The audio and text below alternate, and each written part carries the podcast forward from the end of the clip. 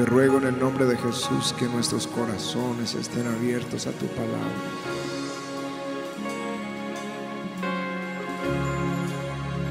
Estén abiertos a atender el consejo tuyo para esta hora. Porque entonces seremos grandemente bendecidos grandemente fortalecidos en fe, grandemente prosperados. Ayúdanos a atender tu enseñanza en el nombre de Cristo Jesús.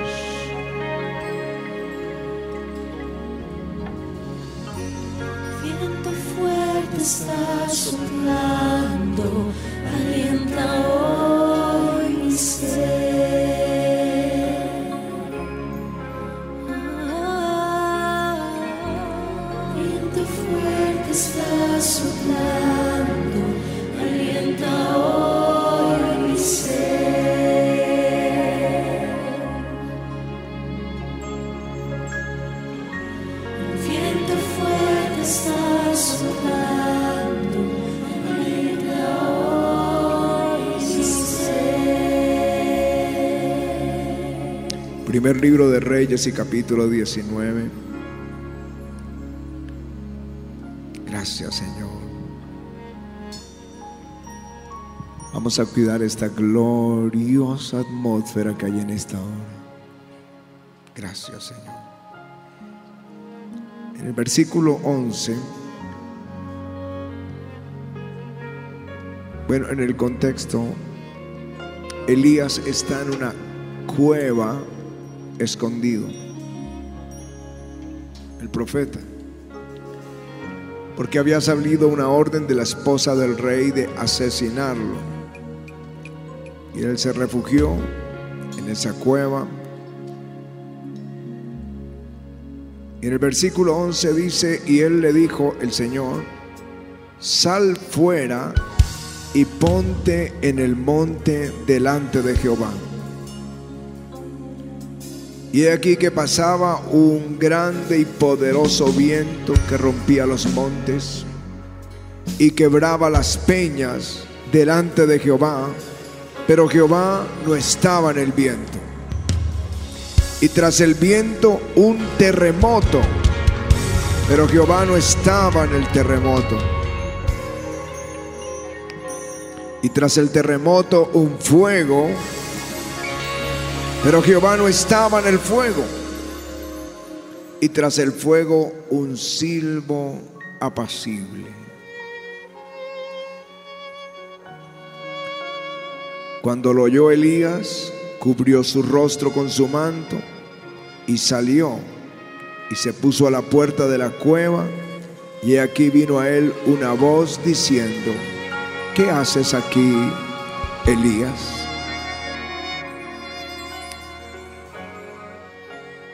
Creo que desde que comenzó este ministerio, muchos han sido provocados a sed. Creo que las palabras de Wigglesworth voy a llevarles a un lugar de insatisfacción donde nunca más estarán satisfechos, solo satisfechos con una satisfacción que no puede ser satisfecha. Era la forma de él expresarse, siempre tenía sus Wigglesworth dadas, algo así le decían a, las expresiones de él. En otras palabras, Dios va a tocar nuestros corazones de tal manera que vamos a querer más y más y más hasta ser adictos de la gloria y su presencia.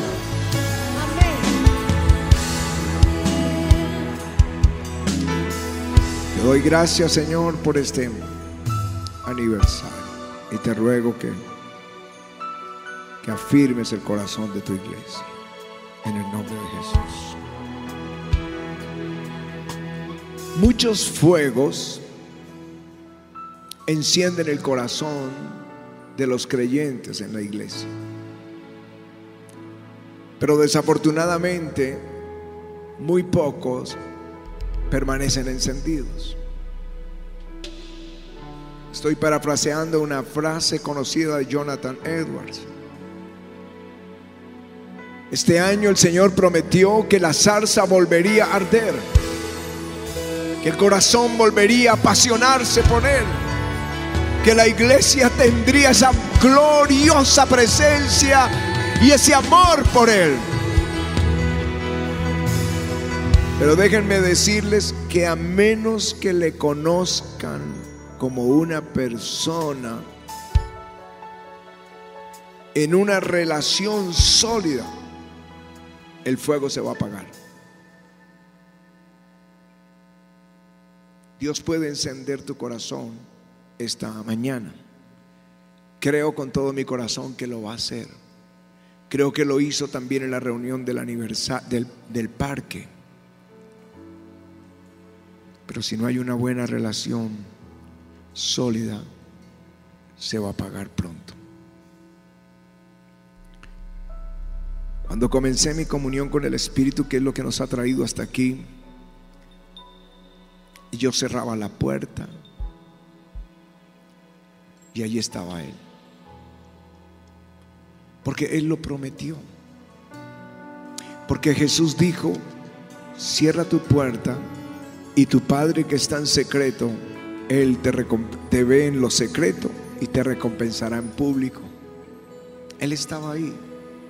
Su presencia, su voz, su consejo. Y eso fue lo que le pasó a Elías. Él conocía la voz de Dios. Había caminado con él años. Y cuando estaba en la cueva, no se impresionó por el terremoto. No se impresionó por el viento. No se impresionó por el fuego. Él supo que era Dios cuando hubo escuchado el silbo apacible. Su voz. Su voz es como un silbo apacible en tu corazón. Me preguntan, ¿cómo es? ¿Cómo Dios te habla? Así. Hay un gozo interior, un quebranto, también un temor reverente por causa de su presencia. Un fuego. El, profeta Jeremías dice, no es mi palabra como fuego, dice Jehová, o como martillo que quebranta la piedra. Cuando Él te habla, arde tu corazón. La primera vez que Dios me habló y yo había escuchado que Dios hablaba desde el púlpito, había escuchado al predicador, a la, pastor, a una predicadora, al pastor. Y yo clamaba, Señor, yo quiero oír tu voz. Yo quiero, ellos dicen que tú hablas, yo quiero oír tu voz. Y un día estaba ahí orando y de pronto me dijo, esta es mi voz. Ahora yo no sabía, porque no era audible, no es que entró por los oídos, pero es en tu espíritu. Y, y no sabía, ¿soy yo el que estoy hablando? ¿Eres tú? Señor, ¿tú me estás hablando? ¿De verdad me estás hablando? Señor, ¿es verdad que tú hablas? Y él me contestó, mis ovejas oyen mi voz y yo las conozco y ellas me siguen. Wow, Dios habla. Y le hice preguntas.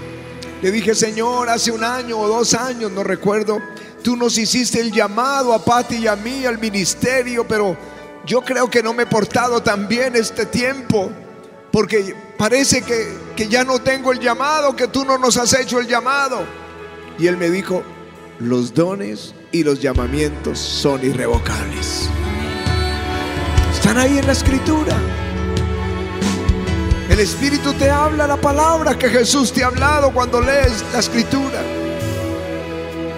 Y cuando dudaba, Él me ayudaba con señales. Cuando no sabías, eres tú, soy yo. Hubo momentos con Pati que decíamos, nos estamos enloqueciendo. ¿Por qué tantas promesas? Pero hoy las vemos, pero en ese entonces era un imposible. Pero Él nos daba señales. Si han leído el libro de jueces, en capítulo 6 habla de Gedeón. Gedeón tenía eh, dudas si Dios le había hablado, a pesar de que le había dado confirmación muy clara. y dijo, bueno Señor, si tú vas a derrotar los madianitas por mi mano, te voy a pedir que me des una confirmación. Y tomó una mota gigante de, de- de- algodón y un vellón y lo puso en la tierra. Y dijo, si mañana el rocío de la tierra está, no cae en la tierra, sino que está seco y el vellón tiene todo el rocío, yo sabré que tú me enviaste. Esos son lo que conocemos eh, como los vellones que ponemos al Señor. Pues a la mañana siguiente, cuando él tomó el vellón y lo exprimió, llenó una taza completa de agua, pero todo estaba seco. Pero él volvió a pedir, Señor, perdóname, pero necesito otra confirmación. Voy a poner el mismo vellón, pero mañana el rocío esté en la tierra y el, vellón esté seco. Y al levantarse en la mañana estaba toda la tierra con el rocío de la mañana y el vellón estaba seco. Y así que yo empecé a aprender a conocer su voz pidiéndole señales. Cuando ministrábamos sanidad, piensen en ese local de 70 personas, cuando empezaron las primeras sanidades, dar una palabra de ciencia, que el Espíritu de Dios me hablaba y yo cómo la confirmaba. Esto le va a ayudar mucho a los pastores. Entonces yo le decía, cierren sus ojos, todos con los ojos cerrados. Y yo decía lo que el Espíritu me decía, pero yo no estaba seguro si era Él o mis emociones. Y Señor, si eres tú, confírmalo. Yo decía, alguien está siendo sanado en su rodilla. No la puede mover, la tiene inflamada o que va a ser para cirugía. Todos con los ojos cerrados, insistía, todos con los ojos cerrados. Yo no quería pasar una vergüenza. Y decía, levánteme la mano el que fue sano. Y de pum, levantaba la mano y yo, ay, si era el Señor. Alguien está recibiendo sanidad en su oído. Esa fue mi experiencia porque Patti en los dones ha sido desde el primer día. Pero alguien está recibiendo sanidad en su oído, levante la mano. Todos con los ojos cerrados, por favor, con los ojos. Por si no levantaban la mano, pues decía, bueno, gracias Señor. Alguien más. es-". Pero todas las confirmaban. Y fue enseñándome a escuchar su voz. Fue enseñándome a escuchar su voz. ¿Cómo fue el, llamado al ministerio que Dios nos dio a nosotros después de tres días de ayuno? Nos llamó al ministerio y nos prometió un ministerio grande. Y, yo dije, Señor, yo como quien, ¿cómo sé que eres tú? Confírmalo. Puede ser las emociones de la pastora. Ella tuvo la visión. Yo tenía una palabra. Así que dijimos, Señor, danos una señal. Y esa noche, en casa de Edith, no sé dónde está por acá Edith, aquí está Edithcita. ¿Sí te acuerdas de esa noche? Sí, ella se acuerda. Ella tenía un grupo de oración en su casa. El líder de jóvenes de donde se congregaba iba con una guitarra y enseñaba al grupo. Y Edith vino y nos llamó y nos dijo que nos quería invitar a su grupo. Entiendan que nosotros éramos bebecitos espirituales. Nos invitó al grupo para que contáramos nuestro testimonio de conversión dentro del grupo. No era la enseñanza, era un testimonio como cuando vienen a testificar. Bueno, nos dejaron dar el testimonio. Cuando estábamos dando el testimonio, eh, me alargué con algo que nos había pasado. Y entonces el, el líder dijo, sigan, hoy es un pastor de las iglesias grandes de la ciudad. Digo, sigan, sigan, sigan Ricardo y Patti contando el testimonio. Y cuando terminé de contarlo, un joven misionero, era un- una reunión grande, habían, no sé, como 50, 70, no sé cuántos habían ahí, pero era, me pareció el grupo más grande que yo jamás haya visto, quizá eran 10, pero me pareció muy grande. Ellos, y uno de ellos se paró al frente y dijo, yo soy misionero en Brasil y tengo un problema, eh, no recuerdo la rinitis o qué era, me dijo, necesito oración porque no puedo volver a la, a la, a la misión hasta que no re- recupere mi salud. Yo no me acuerdo qué era. Yo dije, a mí, si yo soy un bebé y estoy contando cómo nos convertimos, Pati y yo. Pero lo pensé para mí, pero él me dijo, por favor, ore", y con toda seriedad él tenía la seguridad de que nuestra oración traería la sanidad. Entonces yo cerré mis ojos y oré. Cuando los abrí, ya no estaba él ahí. Había caído bajo el poder de Dios al suelo. Nunca habíamos visto eso. Entonces vino otro y otro y otro y Patti empezó a orar y la gente a caer y yo a orar y la gente a caer y eh, era algo sorprendente. Y nos subimos en un taxi contentos, ahí nos metimos los que iban con nosotros, no recuerdo quién más, contando lo que había pasado. Esto es increíble, nunca habíamos visto algo así. Llegamos a la casa y ahí estaba Marta, que está ahora, dirige en la, la sede de, de Miami, y un- no recuerdo quiénes más estaban. Y entonces les hablamos y les hablamos del bautismo del Espíritu Santo, pusimos la mano, fueron bautizados con el Espíritu Santo, y decíamos, todo eso está pasando en un minuto. La señal. No volvió a pasar por muchos años, pero Dios me había dado una señal. Y eso hace que uno empiece como a reconocer cuándo es tu voz y cuándo es la voz del Espíritu. Cuando tú dudas, le puedes preguntar. Su presencia, cuando Él está ahí, te conmueve. Si me preguntas cuántas veces, cada cuánto tú lloras delante del Señor. No hablo de llorar, Señor, ¿por qué? No, no, no. Estoy hablando de, de quebranto por su gloria. Y yo te puedo contestar, yo diría que casi todos los días. Tengo ahí una caja de Kleenex en el baño porque nadie lo sabe, porque a la hora que me levanto procuro que no haya nadie, quiero estar solo con el Señor. Pero es su misericordia te quebranta. Cuando Él te habla, tú, no, tú dices, ¿por qué? Porque a mí te postras, lloras, adoras, das gracias, te da entendimiento. Porque tus batallas, porque tus victorias, cómo te defiende, cómo te, te justifica, cómo te hace misericordia. Tú te, tienes tanto para agradecer. El solo hecho de estar esta mañana en este lugar es para caer de rodillas y gracias que me tienes en un avivamiento. Podríamos estar en una iglesia como un cementerio o en el mundo, pero estamos en un avivamiento.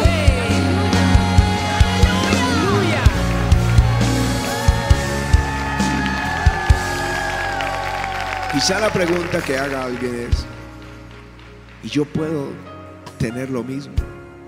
Por supuesto que puedes. Su promesa es para ti. Su promesa es para nosotros. En Ageo dice, según el pacto que hice con vosotros cuando salisteis de Egipto, así mi espíritu estará en medio de vosotros, no temáis. Jesús lo había prometido. Su silencio.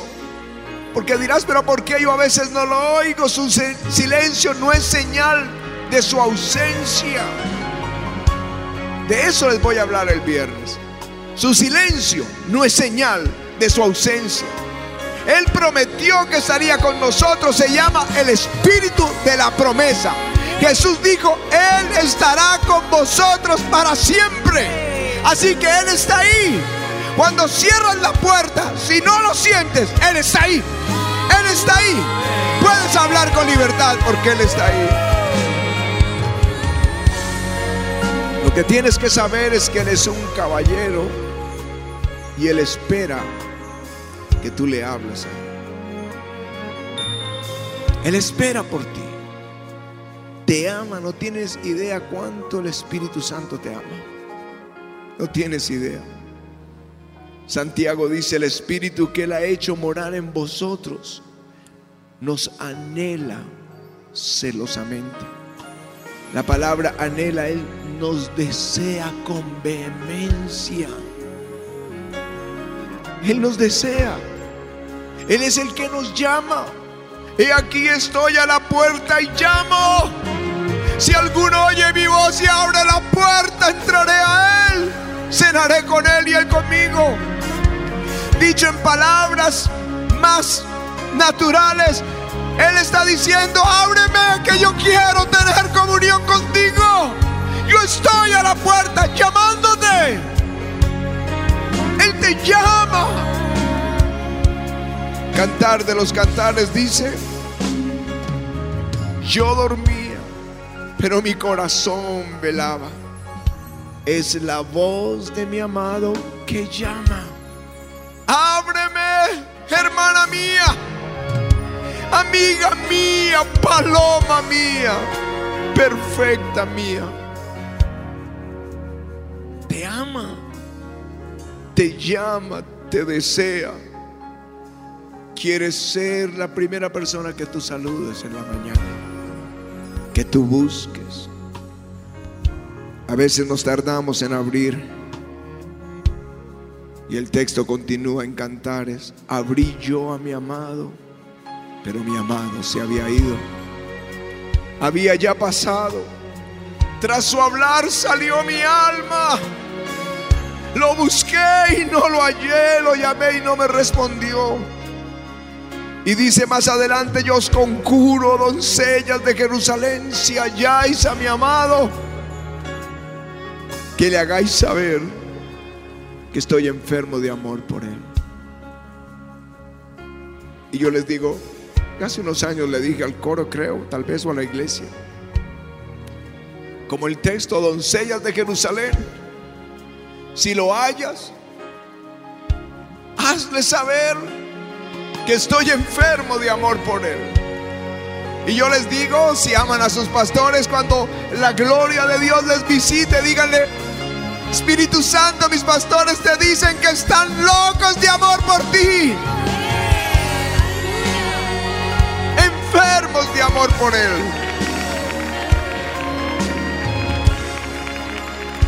Y ahí es cuando, cuando doulos, cuando nos convertimos en doulos. ¿Qué es doulos? La gente se hacía sierva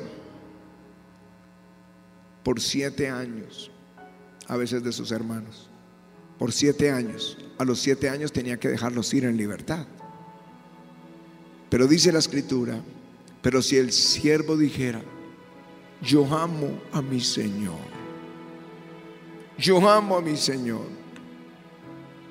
y no quiero, no quiero salir libre, yo quiero servirle.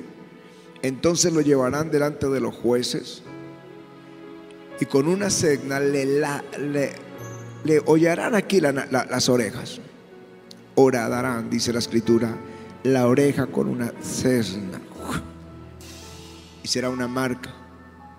Y será su siervo para siempre. No la tengo física en mi oreja. Pero estoy seguro que cuando llegue al cielo me la, vamos, me la, va- la voy a poder ver. Porque, porque amo a mi Señor. Y yo quiero ser su siervo para siempre. Siervo por amor. Se conocía doulos, siervo por amor. No soy siervo porque me toca, porque como Jonás me envió y si no me manda la ballena. Soy siervo porque lo amo, lo amo con todo mi corazón. Y me paro aquí porque Él es el amor de mi vida.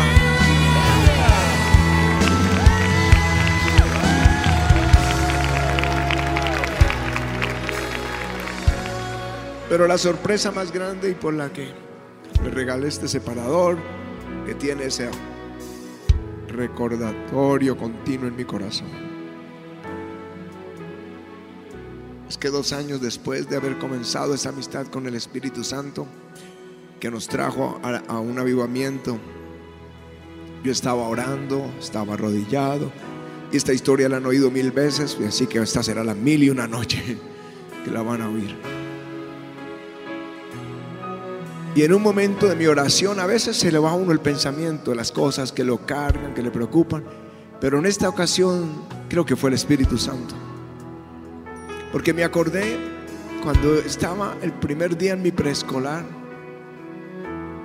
Tendría tal vez un poquito más años que Jed, un poquito más de edad que Jed por ahí. Y, y me acordé de mi amigo con el que me senté a comerme la, la lonchera en el patio del colegio. Me acordé. Así que cuando llegaba al colegio uno tiene, los niños buscan su amigo con el que tienen como mejor amistad. Así que era mi mejor amigo, porque es una de las preguntas que le hacen los papás a los niños. ¿Cuál es tu mejor amigo en el colegio? ¿Cierto? Es una pregunta que ustedes le hacen a Jed, que le hacen a Noah, a Moshe. Bueno, yo me acordé, me acordé en primaria, que ya un colegio grande, me acuerdo con quién era el niño con el que yo compartía, jugábamos fútbol. Me acordé cuando estaba en la secundaria, quién era el niño, el amigo con el que yo compartía, que ya éramos más grandes, que, que hablábamos de cosas de mundo, pero era mi mejor amigo. Y empecé a recordar que en cada época de mi vida siempre hay alguien mucho más cercano que el resto de mis amigos. aún en el ministerio. Teníamos un amigo con el que salíamos a hacer visitación, ¿te acuerdas? Y siendo formados para el ministerio. Pero en un momento dije, wow, ¿cuál es mi mejor amigo? ¿Cuál es mi mejor amigo? No me acordaba. Y, no, no tenía nadie en mente. Dije, Señor, ¿sabes que estos dos últimos años no tengo un- un mejor amigo? Y ahí es cuando el Espíritu Santo me dijo, yo soy tu mejor amigo. Yo soy tu mejor amigo.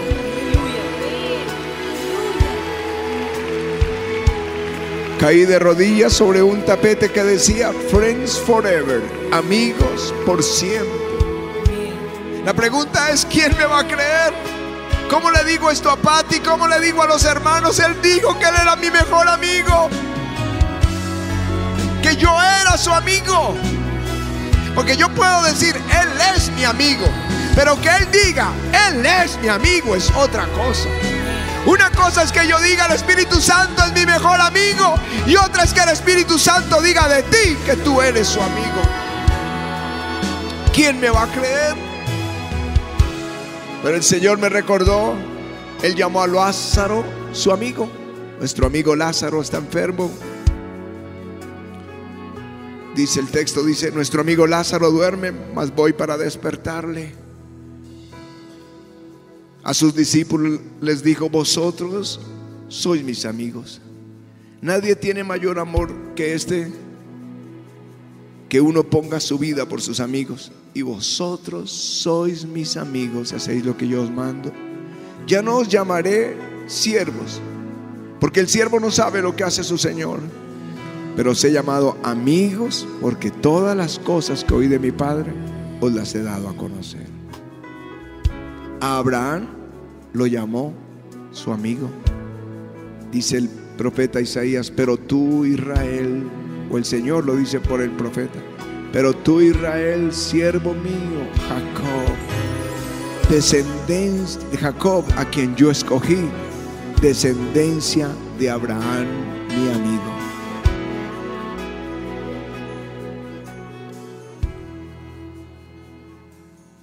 En la Biblia, Israel es la descendencia de Abraham.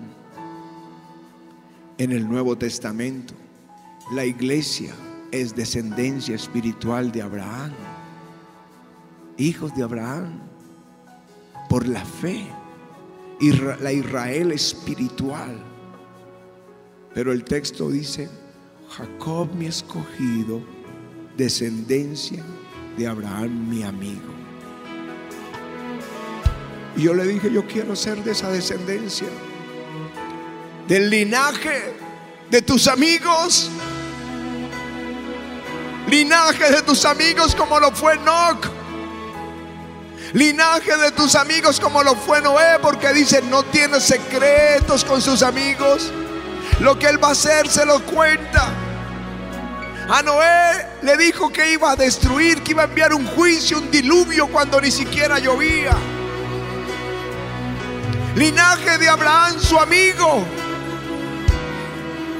de los apóstoles, de los discípulos. Yo quiero ser linaje del Espíritu Santo. Pero esta mañana, ¿cómo quisiera que todos ustedes fueran linaje de sus amigos? ¿Cómo lo quisieran?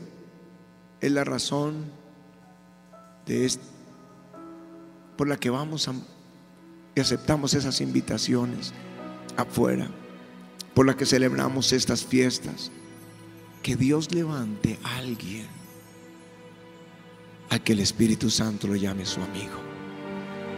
Alguien. Yo lo oí, yo me postré, digo, quiero que siempre me llames su amigo.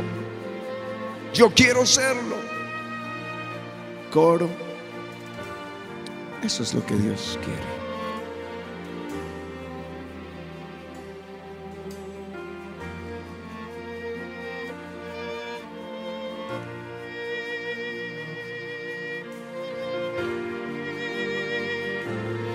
Eso es lo que Él espera. Que alguien aquí hoy decida en su fiesta, Señor, yo te voy a buscar. Voy a ir serio contigo, que mi llama no se apague. Pero quiero que un día me llames tu amigo.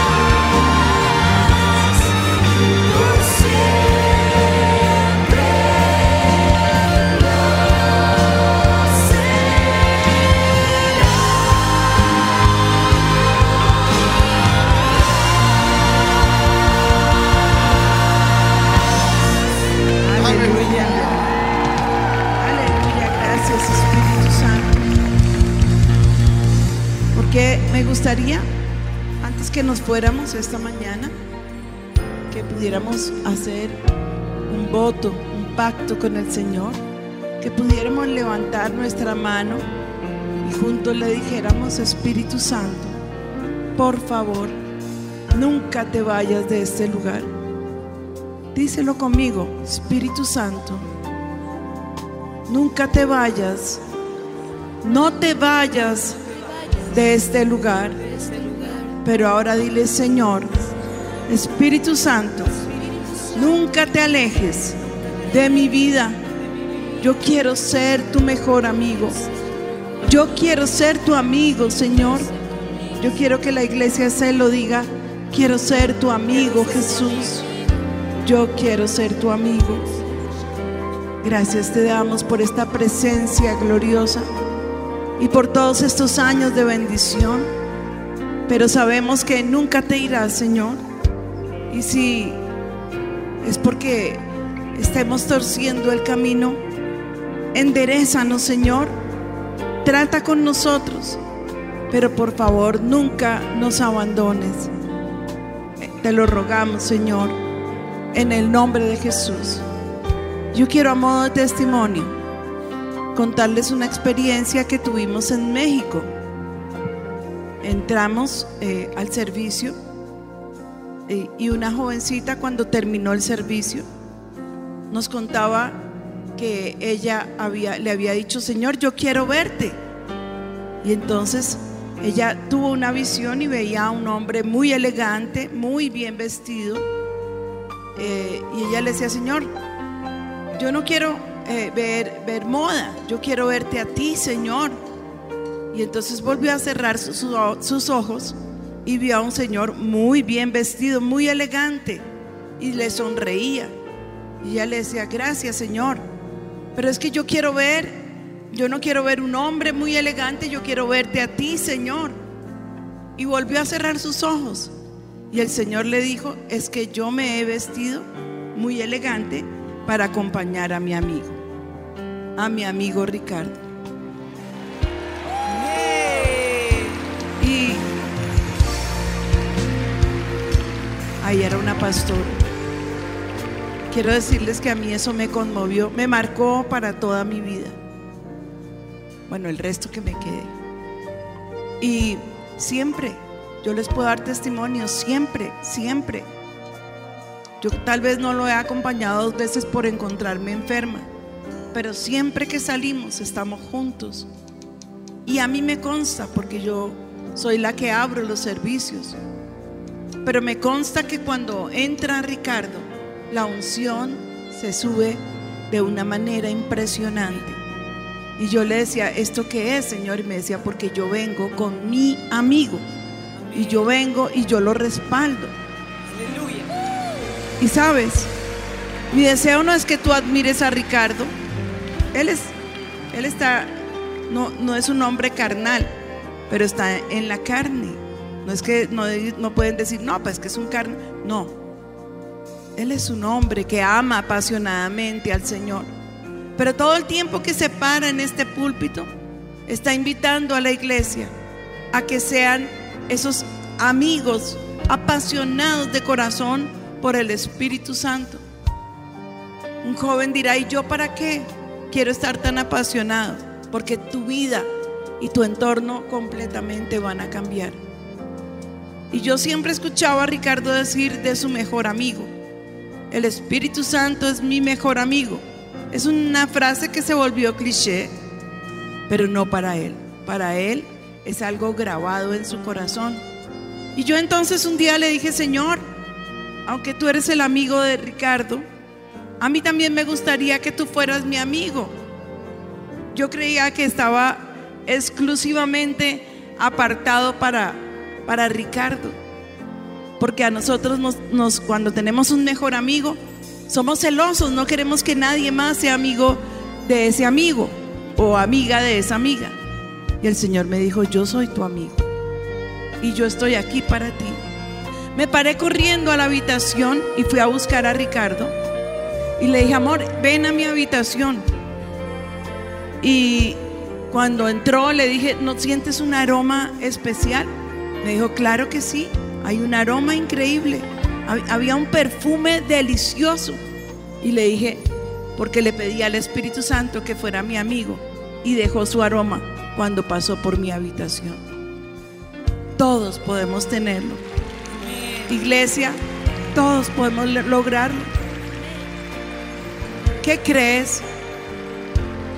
Él quiere que tú te apasiones por Él, que tú te vuelvas loco por Él. Y Él ya está loco de amor por nosotros. Él no se va a volver, Él ya está loco de amor por nosotros. La palabra dice que con una, que con uno solo de nuestras miradas lo atrapamos. Una sola mirada de amor al Espíritu Santo y ya lo tienes contigo.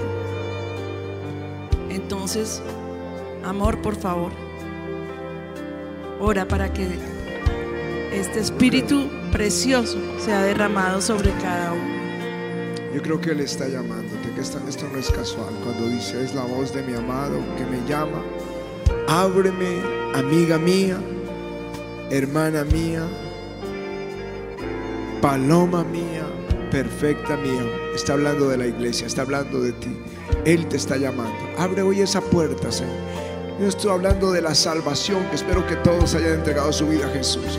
Estoy hablando de decirle, Espíritu Santo, ven, entra en mi camino, en, en todas mis decisiones, que te postres, que lo adores, que le pidas que te enseñe la palabra y que te enseñe a adorar, porque cuando tú oras, oras es al Padre en el nombre del Hijo, pero lo haces en el Espíritu Santo. Él es el que te ayuda a orar. Así que dile, Señor, te necesito en todo, en todo momento. Hoy abro mi puerta, dile. Hoy abro la puerta. Hoy quiero que entres, quiero tener comunión contigo, la comunión del Espíritu Santo, que sea con todos nosotros. Levanta, Señor, hoy una generación de amigos. Levanta, Señor, una generación de mejores amigos del Espíritu Santo. Levántala, Señor, esta, mañana aquí en el ayudamiento. Levanta tus manos y dilo conmigo. Espíritu Santo, mi mejor amigo.